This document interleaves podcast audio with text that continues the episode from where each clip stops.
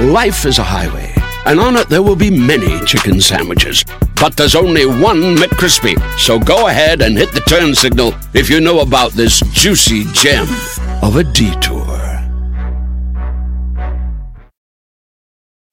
When you need mealtime inspiration, it's worth shopping Kroger, where you'll find over 30,000 mouthwatering choices that excite your inner foodie. And no matter what tasty choice you make, you'll enjoy our everyday low prices, plus extra ways to save, like digital coupons worth over $600 each week. You can also save up to $1 off per gallon at the pump with fuel points. More savings and more inspiring flavors make shopping Kroger worth it every time. Kroger, fresh for everyone. Fuel restrictions apply. Hola, hola, ¿cómo están? Salud. Bienvenidos al canal de Ponchote, donde vamos a platicar de una caricatura que seguramente todos nos acordamos como por partes, pero muy pocas veces o muy pocas personas pudieron ver toda completa. Era un súper drama, porque qué bárbaro, cómo nos gustaba el drama hace mucho tiempo. Y vamos a ver lo completamente incorrecta que era esta caricatura. Pasaba un montón de cosas que ahorita sin duda no dejarían que saliera en la televisión porque está muy mal. Yo no me acordaba que estuviera tan mal, la verdad. Y es Candy Candy. Anthony, ¿se acuerdan? Candy Candy se hizo en 1975 el anime, porque eso ya era, se hacía por dibujitos y después se hizo ya la caricatura. Y consta de 115 episodios y una de las cosas que más me sorprendió es estuvo doblada por argentinos. Así es, argentinos hablando neutro, es por eso que muy seguido veíamos cuando estaban hablando que tenían un poquito así el acento. ¿Se acuerdan? Anda, Candy, ven. Anthony. Justamente, y sí, ya cuando lo vuelves a escuchar te das cuenta, pero clarísimo, que los que estaban doblando eran argentinos, que lo hicieron bastante, bastante bien. Y que además esta historia transcurre poquito antes de la Primera Guerra Mundial. De hecho, dentro de la historia llega la Primera Guerra Mundial y todo empieza cuando justamente a Candy la abandonan en Michigan. Desde ahí drama. Ella ya no tiene papás, papás no la quieren y era tan blanca que le ponen justamente Candy White. Qué bárbaro, qué creatividad. Y así es, es, el hogar de la señorita Pony. ¿Se acuerdan? La señorita Pony que estaba recibiendo allá a la gente que se la estaban pasando muy bien. Y ahí cuando está en el internado se hace muy amiga de una niña que se llama Annie. Ah, qué bárbara, qué buenas amigas son, las mejores amigas, Annie, tú y yo, todo el tiempo juntas. Ya saben, la amistad así entrañable, nunca en la vida nos vamos a separar. Es más, ¿quién quiere que te adopten? ¿Casarse? No, no, no, tú y yo nos quedamos aquí por toda la vida, por toda la humanidad y, y 14 vidas y 15 resurrecciones. Entonces, pues bueno, ya justamente hacen ese pacto de nunca irse de ahí, quedarse a cuidar a los niños y, y eso, se llevaban muy, muy bien. Hasta que de repente, un buen día, van a adoptar a, Candy. Y ella dice, no, pues no, yo no me voy a ir. Yo soy una mujer de palabra, empoderada, luchona, padre y madre, perro y gato. Y yo no me voy a ir porque yo prometí con Annie que no me iba y no me iba por, bajo ninguna circunstancia. Este, ¿Y qué creen? Llega con Annie y le dice a Annie, ay, qué, qué bueno que no te vas a ir porque somos bien amigas y somos bien cumplidas. Pero después proponen llevarse a Annie. Y llega Candy y dice, obviamente no te vas a ir, Ani, o sea, no te vas a ir porque pues tú hicimos un pacto y Ani dice, pues sí me voy, sí me voy porque tienen dinero y ya me vi con mi coche y mi iPhone dentro de 120 años que va a venir el iPhone, pero ya se veía ella con todo el lujo del mundo.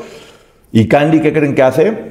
Es tan buena que le dice, no me importa, no me importa, no me importa, no me importa, tú vete, tú vete y yo voy a aguantar aquí, te voy a esperar, la vida después nos va a unir cómo te quiero, Diosito mío. Bye. Pasa el tiempo y, después resulta que, que se empiezan a escribir, se empiezan a escribir, tienen una muy buena relación, cómo se están queriendo, y poco a poco las cartas no llegan, y ya no llegan, y Annie ya no escribe.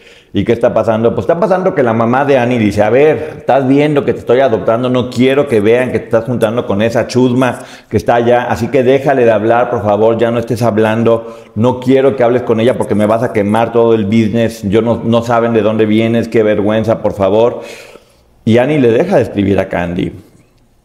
Y también hay una parte de Annie que dice, ¿sabes qué? Me da penita también porque ya empieza a tener amigos ricos que se enteran que yo tengo así amigas medias pues chusmitas, como por decirlo de alguna forma. Yo no, yo La historia que habían dicho es que ella era hija de unos padres que murieron, este, no que estaba adoptada, entonces tenía que guardar ese secreto. Un día Candy está caminando por los bosques cerca de donde estaba y se encuentra un chico con una gaita que la deja así de wow, me encantó y de repente el chico desaparece y para ella es un príncipe porque ya saben que en aquellos tiempos todas las mujeres tenían que estar rescatadas por un príncipe y hasta que poco a poco fue pasando el tiempo y habían adoptado a todos absolutamente a todos y Candy así como de, ¿y yo? ¿Qué onda? O sea, pues yo, eh, aquí estoy. Y ya llega uno así como, pues bueno, vengo a ver qué es lo que hay. No, pues nomás no sobra Candy y Candy, pues ¿cómo ves? Te quiere decir una señora que tenía dos hijos, este, y dice Candy, no, pues sí, sí me voy. Sí me voy, sí, sí me, ya me voy. O sea, es el, el último tren, con permisito, me ando yendo y me desaparezco. Entonces, justamente cuando llega con a, este nuevo hogar, que ella dice, ay, al fin me van a querer mucho, son muy buena onda, qué bien se van a portar conmigo, pues no. Resulta que tenía dos hermanastros, un hermanastro y una hermanastra que eran, pero un dolor de, ya saben qué, que Candy no tiene, pero era un dolor ahí. Y Candy, que era tan buena onda como no se llevaba con sus hermanastros, pues empieza a llevar bien con la servidumbre. Y dice la señora, ah, te llevas bien con la servidumbre, perfecto, ya no eres mi hija, vas a ser parte de la servidumbre. Pero bueno, vas a ser parte de la servidumbre. Y Candy dice, me vale, igual me callan gordos, yo voy a seguir echando mi relajo con todos, con todos ellos. De conoce a un muchachito que se llama Anthony. ¿Y Anthony qué creen? Pues le gusta a Candy, pero le gusta porque él cultivaba flores y Candy le recordaba a su mamá que había muerto. Candy, amiga, amiga, date cuenta. Pues sí, él cultivaba flores y decía, ¿qué te parece a mi mamá? Y qué bonita mi mamá y por eso te quiero porque tú eres mi mamá ya, Diosito Santo, mi mamá, mi mamá, mi mamá. Este, y ella, pues bueno, prendida de amor, dice, sí, no importa, yo soy tu mami, lo que tú quieras, empieza a haber una buena relación y la meten a estudiar este, y conoce, se vuelve a encontrar a Annie. Y cuando ella dice, Annie, ¿cómo te quiero? Qué bárbaro que bien nos llevamos, Annie no la pela la ignora y Candy, que es tan comprensiva, dice, ok, no importa, si no quieres no me hables, yo aguanto, mientras tú estás feliz, todo está perfectamente, eh, perfectamente bien. Y esto está muy feo lo que, lo que va a venir. Después de que Candy ha estado sufriendo mucho, porque obviamente le duele mucho lo de su amiga, Ahorita van a ver por qué me río. Ella decide que va a ir y se va a suicidar, casi casi, no, no se menciona tal cual, pero se va a aventar a un río. Y después decide que siempre no. Y cuando regresa, Anthony, mocos, le da una, cache, una cachetadón a ese muchacho, le da un cachetadón a Candy y dice, estoy preocupada por ti, ¿dónde estabas? ¿Qué estás haciendo? Y ahí Candy dice, si me quiere. Si me quiere, estaba preocupada por mí. Me partió mi madre, pero estaba preocupado por mí, Anthony. Diosito, Anthony, qué bueno eres. Sígueme pegando, vaquero, Anthony. ¿Cómo es posible que este tipo de cosas estaban normalizadas y que encima pongan que ella romantizó que él la había golpeado? ¿No lo pueden creer? Después estos hermanastros que eran, ya la odiaban, Elisa y el otro no me acuerdo cómo se llamaba, la odiaban hacen algo para poner una trampa, como de las telenovelas, ya sabemos de dónde viene. Le ponen una trampa y dicen que ella es una ladrona. Dicen que ella es una ladrona y todo el mundo se burla de ella, ya no te queremos. ¿Y cuál es el castigo más importante que le pueden poner a una persona? Lo que nadie quisiera en la vida. Pinche Candy Candy. la mandan a México. Así es, vamos a mandarte al peor lugar del mundo, vamos a mandarte a México. Y llega el señor García que el señor García, no manches, o sea, tal cual, sea, mexicano así con el sombrero de mexicano, el zarape, todo lo peor que hay, este, Candy así como, no me quiero ir, no, pues no, no, no, te estoy pidiendo permiso, te vas a ir y te vas a ir a trabajar. Entonces se la lleva a México, así es, Candy estuvo por acá por México, sus amigos la despiden con gaita porque ella sí era muy amiguera y demás. Y cuando llega a México, ay, esto sí me da coraje. En la historia original dice que el señor García intenta abusar de ella. Aquí no, aquí dijeron, vamos a hacer mal de eventos cuando ella le quiere dar alguna mascota que creen. Le vuelve a dar unos suquitacos el señor García, porque macho mexicano, golpeador, ya saben. Y ella dice, no importa, yo aguanto porque yo soy resistente y esto no me va a tumbar y seguiré luchando por el mundo. Y cuando está completamente mal, aparece un chofer misterioso que se llama William. Nadie sabe quién es, nunca nadie le ve la cara. Y este chofer misterioso que se llama William lo adopta, la adopta. Así es, la adopta Y con tan buena suerte que la adopta, y miren, dinero y ponle aguacate, lo que tú quieras, no importa. Entonces se llama Candy White Antley, no, cada vez más persona. Como todas las telenovelas, justamente, ella un buen día llega alguien, la salva y se hace millonaria, aprende inglés, computación, este, macramé, costuras, bordado, todo aprende ella. Entonces ella está feliz con su vida, feliz con la vida. Hasta que un día platicando con Anthony, porque justamente estudia con Anthony, con los hermanastros y con un montón de personas que va conociendo ahí, él le dice que no, él no es el príncipe de la gaita, porque ella juraba que era el príncipe que le iba a salvar y que se iba a enamorar de él. Y le dice, no, yo no soy el príncipe de la gaita, yo soy que estoy enamorada de su mamá y que tú estás enamorada de mí por burra, nada más, porque nadie te está pidiendo que estés enamorada de, de mí. Dice Anthony, pero no te preocupes que yo no sea tu príncipe. Tú algún día te vas a convertir en una gran dama, como mi mamá. Entonces ya cuando te parezcas muchísimo a mi mamá, yo me voy a casar contigo. Qué caricatura tan enferma, por Dios santo. Y uno lo veía y no se daba cuenta de lo mal que estaba.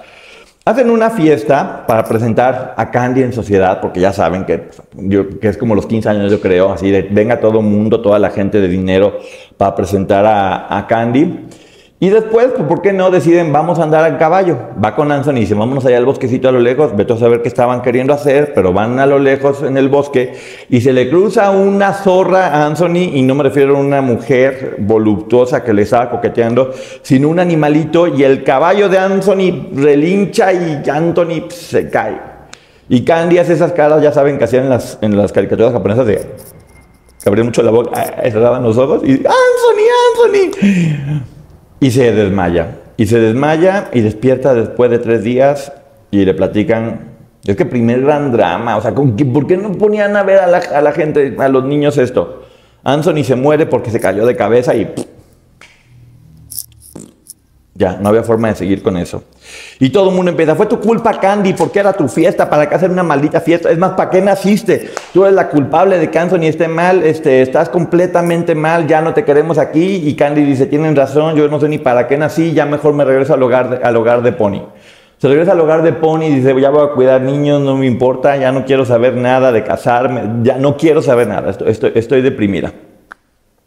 Entonces, resulta que llegan sus amigos Steve y Archie y le dicen, ¿sabes qué? Pues nos vamos a ir a estudiar a Londres, ¿por qué no te vienes con nosotros? Y como ella era adoptada del señor este misterioso William, dice, ¿qué hago aquí lavando popó de tantos niños? Me voy a Londres y por allá capaz que me hago modelo y actriz. No, no, no dijo eso. Ella dijo, sí, me voy a Londres, me gusta la idea, son mis amigos, porque Candy tenía casi puros amigos hombres, ¿eh?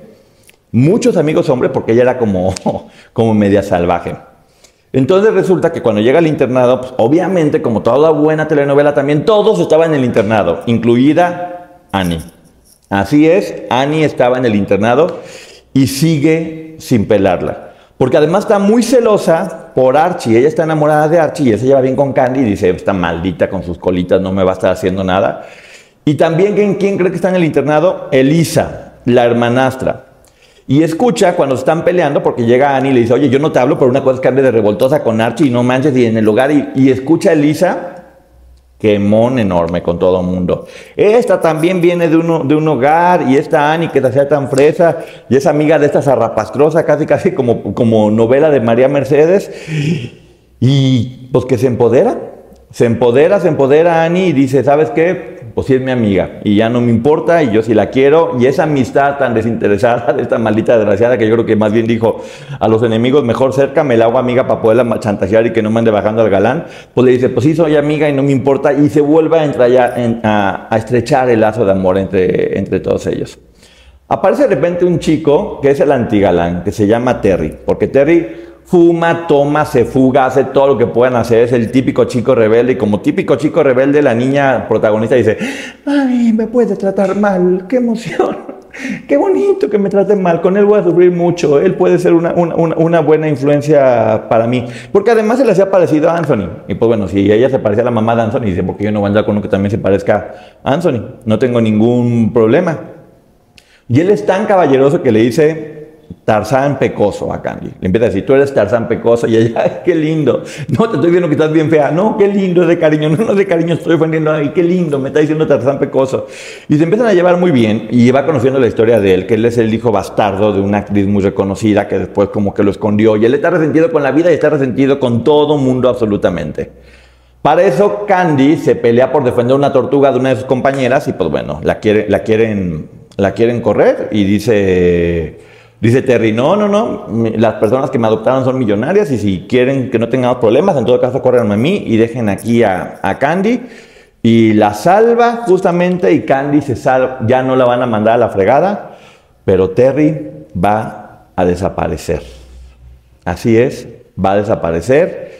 Dicen que ya, que ya no va a estar, entonces están con el drama de se irá a ir, no se irá a ir. Y el papá de Candy le manda dos disfraces de Romeo y de Julieta. Y Candy, ay, qué bonito, ¿quién será mi Romeo? Y resulta que se está poniendo el traje de Julieta. ¿Y qué creen? Terry la empieza a espiar y la ve cambiándose la ropa. Boyerista y estamos... Y esa era una caricatura para niños. La está viendo cambiándose la ropa y dice, ¿qué hubo? Pues sí me andan gustando y, y, demás. Entonces él también se viste de Romeo y están muy contentos. Dice, ya la vi cambiándose y otra vez empiezan a alejar en el bosque porque les encantaba alejarse en el bosque, no sé qué que estaban haciendo. Y... y Y la sube un caballo, y la sube un caballo y ella empieza a llorar de no, porque está panicada con lo de Anson y él dice, no me importa y vas a ir y la otra sufre y déjame y él igual le vale como típico macho la agarra y dice, te vienes conmigo y la otra sufriendo y él dice, te vienes conmigo en el caballo y no me importa para que superes todos tus traumas. Después llegan a la colina y ella está tranquila, agradecida porque él la secuestró y se la llevó en un caballo. Entonces él se acerca y la besa. Y ella, ¡pum!, lo cachetea. Y él voltea y la ve y ¡pum!, también la cachetea. Y ella lo ve y ¡pum! También lo cachetea. El perfecto inicio de una relación completamente tóxica y lo veíamos como algo bonito y romántico. Se agarran a su pisapis ahí y le dice, te odio, pero no te odio y siempre te quiero y nos queremos mucho. Y para eso la villana, que es Elisa, la media hermana, escribe cartas cruzadas a, Terry y a Candy para que se queden ver en el establo. Llegan todos en el establo, también le avisa a las monjas y dicen, ¿qué están haciendo aquí en el establo, par de cochinos? Ahora sí se van a ir. Y ahora sí dice, este muchacho Terry, ok, sí, sí, sí me voy a, ir. Candy se pone muy mal. Se pone muy, muy mal. Este, dicen, ¿sabes qué? Nos vamos a alejar, pero cuando cada quien haga su vida y se supere personalmente, nos volvemos a encontrar, lo cual me parece bien, por lo menos un mensaje de, no algo común. Y Candy dice, ¿por qué no ahora quiero ser enfermera? Porque pues ya sabemos que ella estaba como medio mal de su estabilidad emocional. Decide que es enfermera, cuida a un señor y se muere. O sea, buenísima enfermera. El primer señor que cura se anda muriendo. En ese momento inicia la Primera Guerra Mundial. ¿Y qué hace uno cuando está en la Primera Guerra Mundial? Pues hace teatro, ¿no? Y se entera que Terry está en una obra de teatro, ella es enfermera, está estudiando enfermería y va a verlo a la obra de, teatro. Este, está él lleno de fanaticada porque ya es una celebridad y ella como que lo quiere encontrar y nunca se alcanzan a, a ver. Para eso hay un amigo que ella siempre quería mucho que se llama Albert que, estaba desde hace mucho tiempo, y cuando ella está ahí esperando, llega y lo ve y dice, oye, es mi amigo Albert, el que tanto, el que tanto quiere, uno que tenía barba, que luego no tenía barba, pero resulta que perdió la memoria. Entonces decide, ella no sabe, no tiene familia, no tiene nadie, voy a vivir junto con él. Así es, deciden vivir juntos, Candy tomando puras decisiones Creo que esta es bonita porque finalmente no le importó lo que decía la sociedad. De hecho, no les querían rentar departamento porque eran pecadores, pero igual consiguen donde vivir porque siempre hay quien abrace el pecado y esté ayudando. Este, Terry se entera que está viviendo con Albert y le dice, está bien, no me importa, yo conozco a Albert y es buena onda, no tengo problema. Yo lo que estaba diciendo, yo acá me la estoy pasando más padre, pero bueno, eso no venía en la caricatura. Dice, no va a haber ningún problema, yo lo voy a, a decir. Entonces Terry invita a Candy a su estreno y ella dice, sí, sí, voy porque ya saben que le encanta ir a donde va en plena guerra, pero ella dice, yo tomo un avión y me voy a ver tu estreno en Nueva York. Y ya existe una persona que se llama Susana, que es su compañera actriz, que lo ve a Terry y siente como que, ay, híjole, se le mueve todo por dentro cuando anda viendo a Terry. Y ella desde que ve dice, esta vieja algo está pensando ahí, yo no la ando queriendo. No me está gustando, no me está gustando, no me está gustando. Y para colmo de los malos, como cualquier novela, un día de repente está Terry, ensayando y se le van a caer las luces, lo van a matar. Susana corre como toda una superheroína, lo salva, pero le cortan una pierna. Entonces cuando todo el mundo decía, ahora sí lo va a chantajear para que esté con él, ella le dice, no, al contrario, vete. O sea, vete, no tengo ningún problema, yo no quiero estar contigo. Pero Terry sentía mucha culpa. Y cuando llega Candy escucha de, no, ya viste que la actriz estaba con él, que al final se le cortaron una pata y que quieren... Y ella dice, no, yo no me puedo quedar con las ganas, voy a ir a ver qué onda con esta mujer. Y cuando va a verla en el hospital, porque estaba sola, no sé por qué la dejan sola, si está deprimida en una pierna, ella se quiere lanzar al vacío, pero Candy habla con ella. Y ella le dice, no, no te preocupes, que sea feliz contigo. Y Candy le dice, no, no, no, que sea feliz contigo, no contigo, no contigo, no contigo. Y no se ponen de acuerdo y Candy dice, ya me voy y la deja. O sea, ni una ni otra. Ella se va. Este, Terry la alcanza, le dice, ¿sabes qué? Yo ya no te quiero a ti. Creo que debe estar con Susana. Y Terry dice, bueno, ok, debo estar con Susana porque se cortó una pata, una pata por mí. Y dice, me decido quedar con Susana. Va con ella y dice, me voy a casar contigo porque tú diste la vida y no hay acto más bonito, pero en el fondo se, seguía sintiendo cosquilleo por Candy. Candy, ya saben, siempre dice, ¿qué hago? ¿Qué hago? Todo me está yendo a la fregada. Regresa al hogar de la señorita Pony y piensa que está muerta porque ve una cruz y llora la escena de más drama que se puedan imaginar en la vida. Y después resulta que no, que es un maldito escuincle que cuando se enoja con alguien pone una cruz como si estuvieran muertos, que escuincle tan creativo. Y ella dice, ay Diosito, ahora sí voy a valorar tanto lo que estoy haciendo porque después se da cuenta que nunca sabía quién era su, su, su la persona que lo había adoptado porque siempre es una personalidad muy, muy misteriosa nunca saben exactamente eh, quién es y descubre que fue su amigo Albert. El que perdió la memoria, que había desaparecido después, que no sabía dónde estaba, pues bueno, él era quien lo había adoptado y se quieren mucho y le dice, ¿sabes qué? Candy, ya estás haciendo muchas pendejadas en tu vida, pero en verdad muchas pendejadas. Eres una experta en hacer pendejadas. Ya se murió la mitad del elenco, ya anduviste con la mitad del elenco, todo el mundo te odia. ¿Por qué mejor no regresas al hogar de la señorita Pony, ya te dedicas a cuidar chamacos y dejas de estar sufriendo y dejas de estar haciendo llorar a los niños que están viendo cómo te estás golpeando, cómo te ven, cómo te cambias, cómo estás acabando con todo el mundo. Y Candy dice, tienes razón, ya no lo voy a hacer. Y regresa al hogar de la señorita Pony y decide cuidar niños por el resto de su vida. Digamos que se hizo casi, casi monja. ¿Qué les parece esta reseña? Que en realidad hay muchísimos detalles, pero sí nos permite ver cómo una historia que todo el mundo pensaba que era para niños, no tiene nada que ver con niños, porque está hablando sí, como romances, como telenovela, pero había mucha violencia, había muchísimos golpes, había muchísimos insultos, la protagonista sufría de todo, estaba llena de estereotipos, por ejemplo, a mí me molestó que pusieran al mexicano y que el mexicano fuera el, el abusador y el horrible, todo ese tipo de cosas. Pero bueno, eran otras épocas, era 1975 y sí, el acentito argentino eso me gustó bastante. Qué interesante es ver los contenidos después de mucho tiempo porque te das cuenta de varias cosas que no, que en ese momento es lo que les digo, estaba muy normalizado y ahora lo ves como, no, si estaba grave la cosa. Esta Candy estaba cometiendo error tras error pero si bien no era para niños, sí creo que es una historia bastante, bastante buena. Por algo tiene el éxito que tiene. Y creo que sí deberían de agarrarla y hacerla una telenovela. O una serie por lo menos. Porque sí está buena, ¿eh? Sí está buena. Tiene muchos giros inesperados. Tiene, tiene, tiene romance, tiene traición. Tiene, tiene muchas cosas. Entonces ojalá que hagan la serie de Candy. Y que digan muchas verdades que yo sospeché, pero no alcanza a ver. Porque esas ganas de ir al bosque todo el tiempo de Candy y tantos amigos que tenía este, creo que se prestaban a malas interpretaciones. Finalmente también Candice era una mujer independiente que siempre quería a los suyos, que tenía una personalidad muy fuerte y me parece muy bien porque no era una mujer sumisa que únicamente estaba pensando en casarse o que un hombre la salvara, hiciera con su vida lo que ella quería. Entonces es increíble cómo si era muy innovadora, era era una feminista justamente, por eso creo que tenía tantos amigos, porque era, era muy fuerte. Ella, de hecho, en la escuela dice, yo porque estoy estudiando para ser señorita, si yo no quiero ser señorita, ¿de qué me están hablando? O sea, yo quiero, yo quiero vivir, quiero hacer cosas, quiero ser enfermera, quiero, quiero ayudar a la gente. Y creo que es una historia que nos muestra eso, que nos muestra un personaje de caricatura en algo que supuestamente era para niños, que eh, creo que era diferente, que, muestra un poquito su autonomía. Igual que Remy, que si les gusta esta, ya después también les hago la historia para que nos acordemos de todo. Creo que muchos nunca vimos la historia completa, por ahí vimos algún capítulo 2, pero creo que también muy pocos sabíamos cuál era el final en realidad. Siempre teníamos como alguna referencia de Candy porque la habíamos visto por ahí. Yo en general no, nunca vi todas, sí vi algunas cosas, pero ya viendo toda la historia, digo, wow, qué interesante es analizar esto después de un tiempo.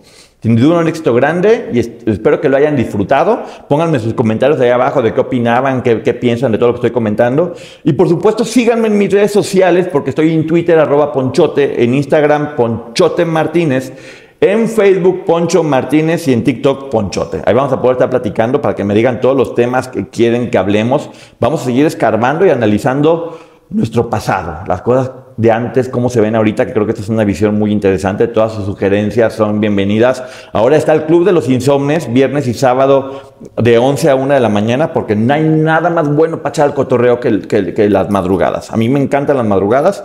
Y eso, invito a todo el mundo a que sea partícipe de eso junto conmigo y junto con todos los demás. ¿Qué creen que había oculto en Candy? ¿Cuál creen que fue la verdadera historia según lo que estábamos escuchando? El, el primer Anthony, qué enfermo. Quería casarse con ella porque se parecía a su mamá, pero bueno.